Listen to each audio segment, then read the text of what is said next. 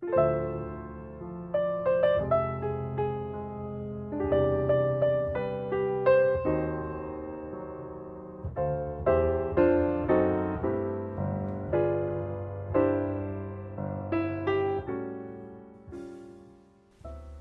のですねこの録音これ3回目なんですよ。1回目が2時間近く喋ってそれが消えたと。もうちょっとへこみすぎてしばらく撮り直す気になれなかったんですけど。えー、っとですね。つい、えー、1時間ぐらい前撮り直したんですよ。それも撮れてなかった。これですね。もう大概でこの録音機材って言ってもただの iPhone ですけどこれちょっと早いとこ12出してもらわんとちょっと厳しいっすね。ちょっと本当にもう限界。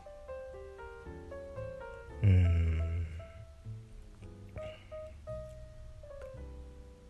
37から42までのあと5期トークですね。G3 その解説やってたんですよ。この解説をこの373839ってこう一つずつ解説していってですね。それを取り直すっていうのはとな厳しいと思われますね。だからもうちょっとやめましょう。もう必死こいてですね。もう解説しても取れてないこれも取れてる今は取れてるんですよ。途中でエラーが出て取れてなかったことにされるんですよね。それがあるときついんで今回ちょっと解説をちょっと勘弁してください。もう無理っすわ。あのほんと正直1時間ぐらい喋ってるんですよ。それが消えたと2回。もうもうええわ。もう無理やわ。だからもう今日はちょっと解説抜きで心霊現象とは何ぜっていうテーマのもとにちょっと話をしていきたいなと思ってます。皆さんはその心霊現象っていうのは体験されました？いや別にその体験したからいいとか体験してない方がいいとかそういうことはないんですけどなんかこうみんな一つぐらいはなんかこう妙な体験とかないですか？あのですねちょっと前の話この話したっけな？この話解説動画とかで話したかもしれないんですけどえっ、ー、と象女とかですね。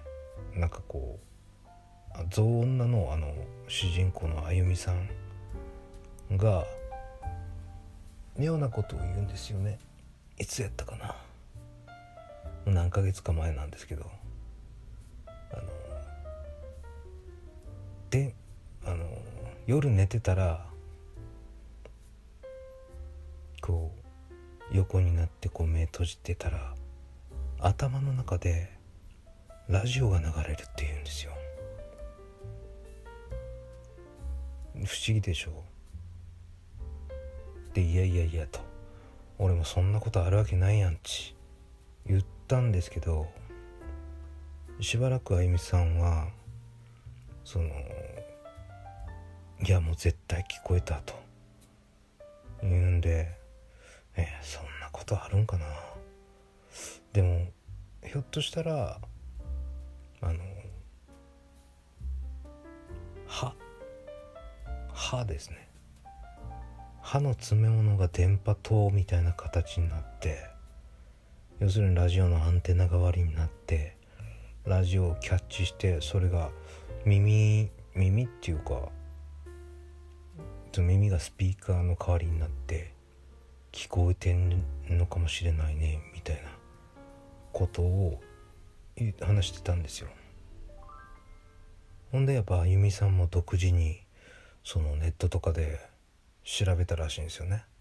自分と同じように、まあ、夜とか、まあ、ふとした瞬間とかラジオの音が頭の中で流れるようなことがあるのかということを調べたらやっぱそこはあゆみさんだけじゃなくって全国にはそんな経験をしてらっしゃる方がおられるみたいなんですよ。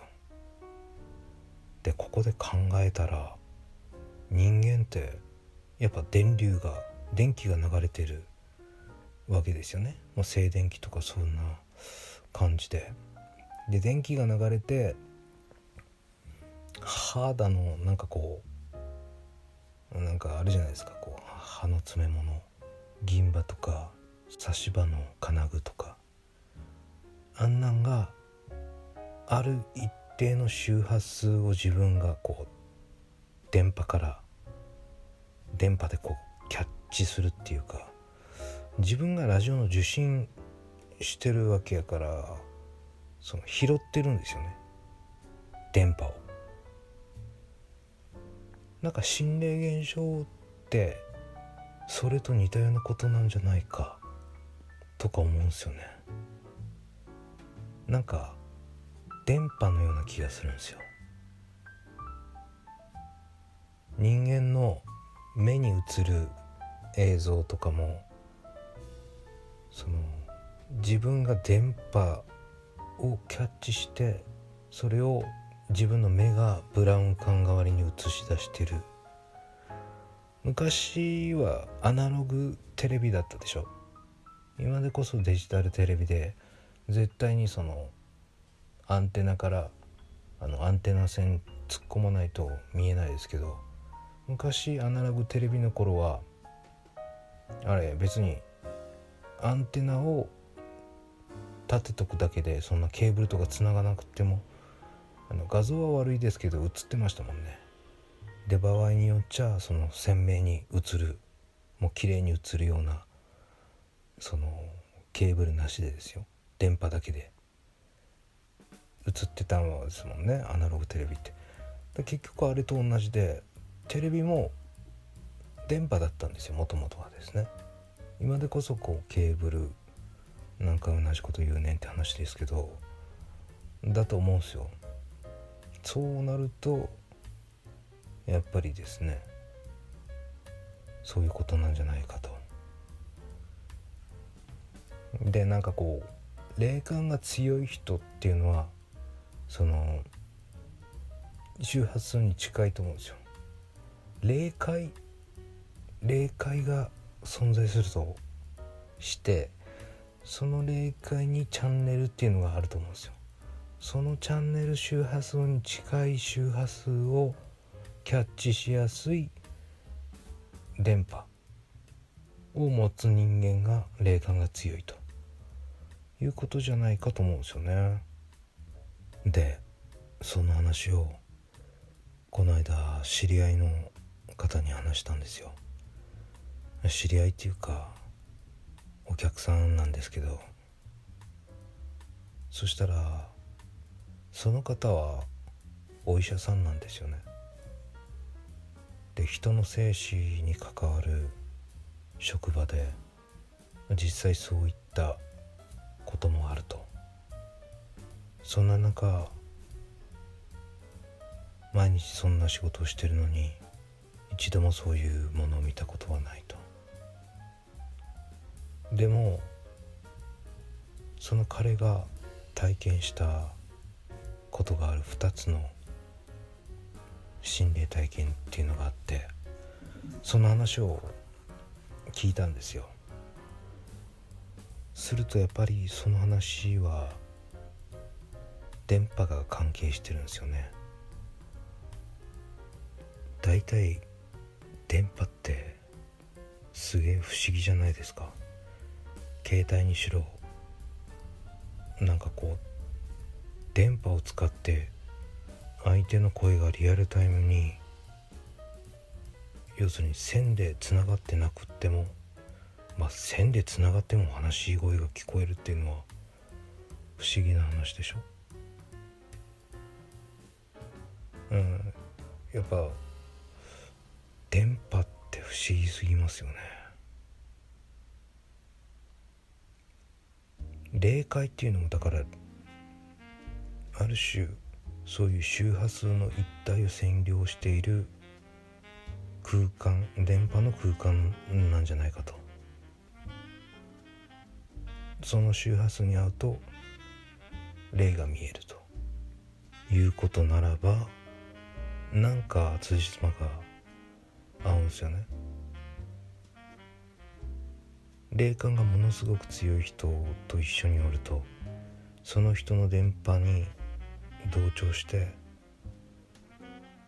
霊が見えやすくなると。いうことなんじゃないかなと。あと鮮明に見える人とうっすら見える人といるでしょ。あれは単純にその昔のアナログテレビは当然画像が荒かったっていうところもあってあんな感じではっきりと映るバージョンとぼやっと見えるパターンと。あるっていうのも分かりますよね。幽霊がいるかいないかっていうよりまあいるんでしょそれは。だって見見る人がうんでもどうかな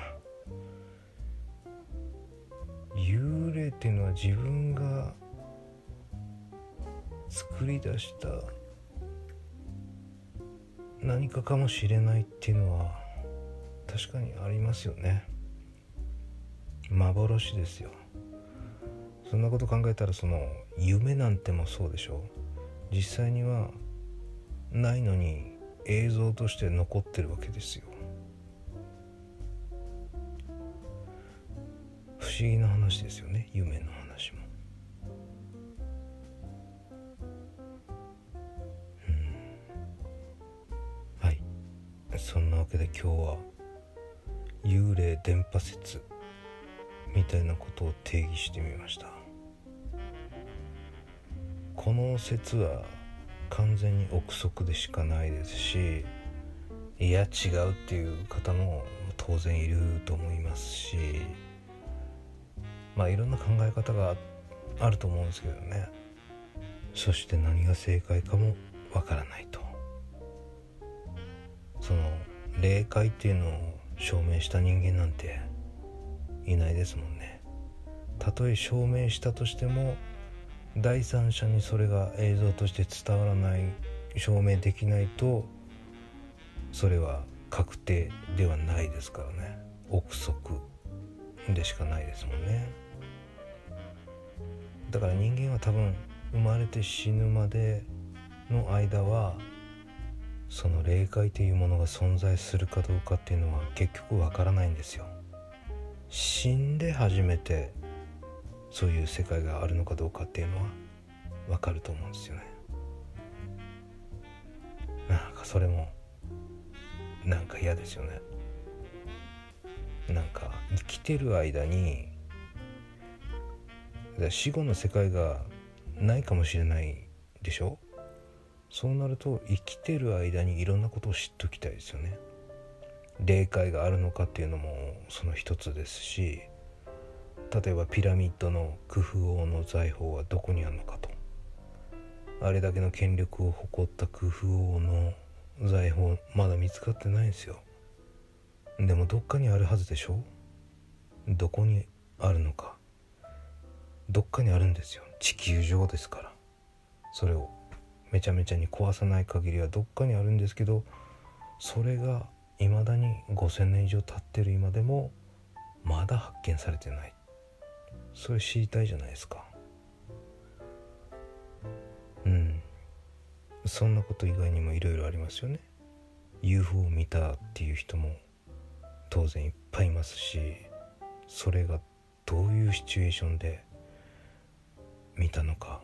実際見たことのない人もいっぱいいるわけだから宇宙人が本当にいるのかいないのかっていうところもまあいるはずなんですよねいるはずなんですけども地球にやってきてるやってきてないっていうのはあのまだはっきりと断定はされてないわけでしょ。まあ、最近 NASA とかが発表したのどうのこうのっていう話はあるんですけどね。あとそのミステリー歴史のミステリー。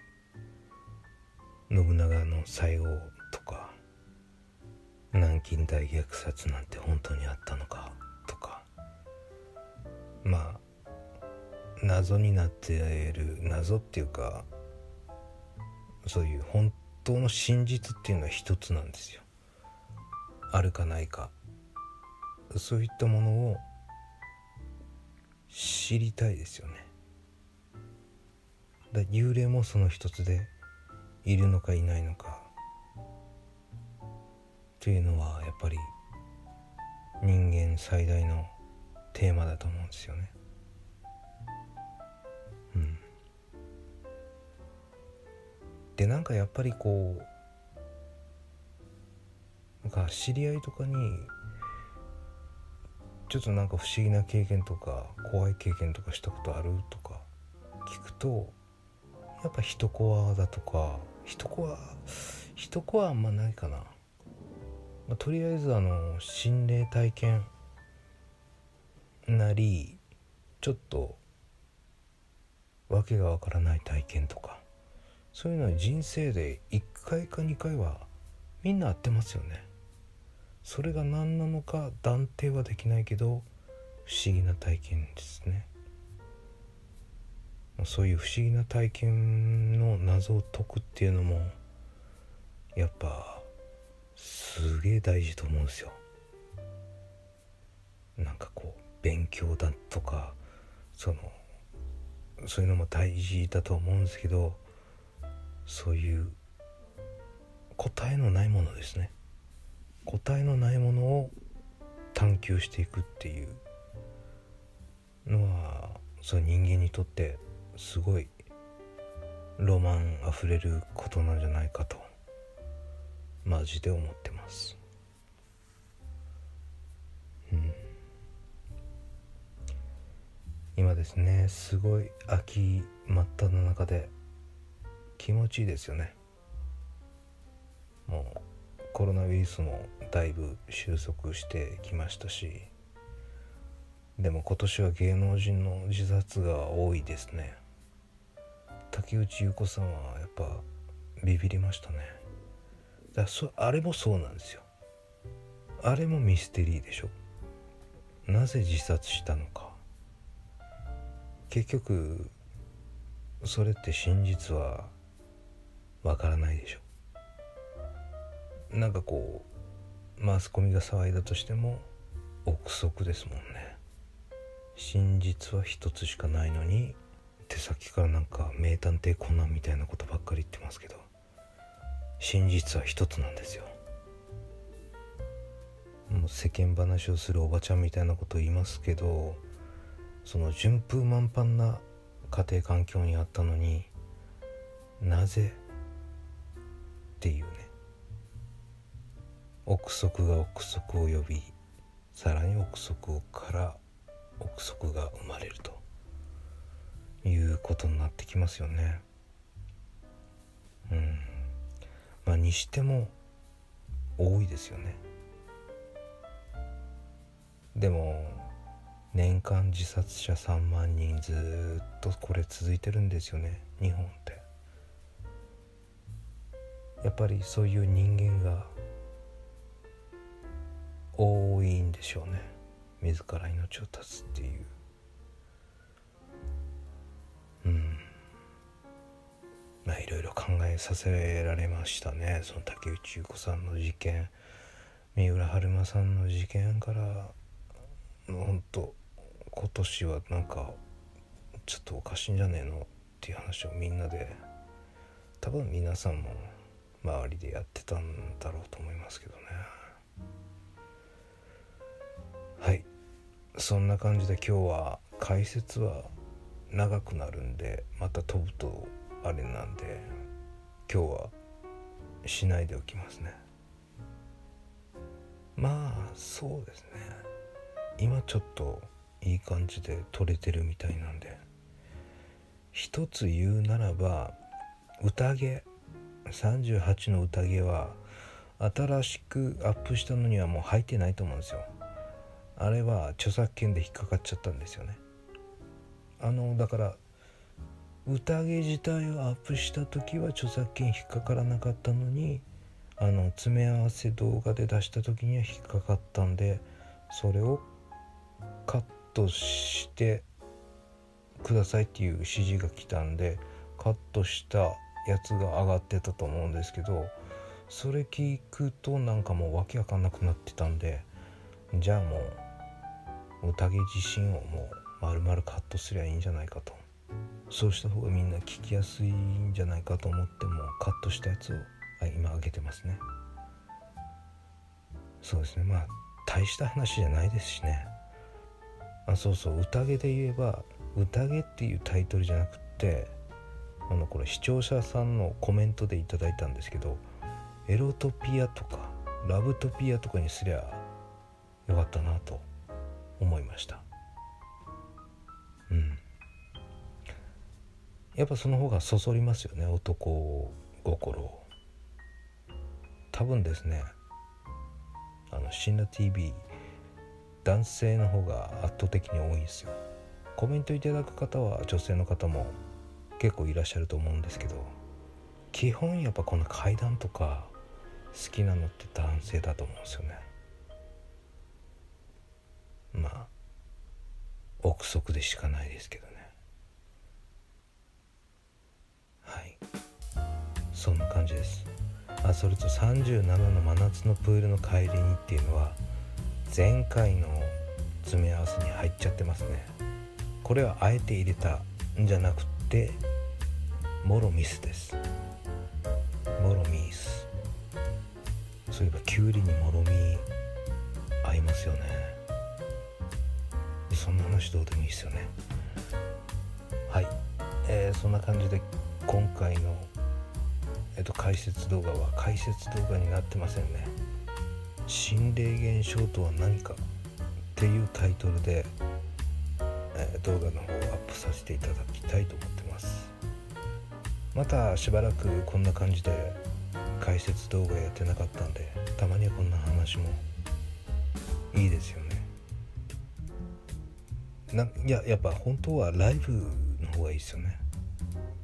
リアルタイムでこうやってますよね皆さん結構。あやってもいいんですけどね。まだちょっと機材が点々点ですね。はい。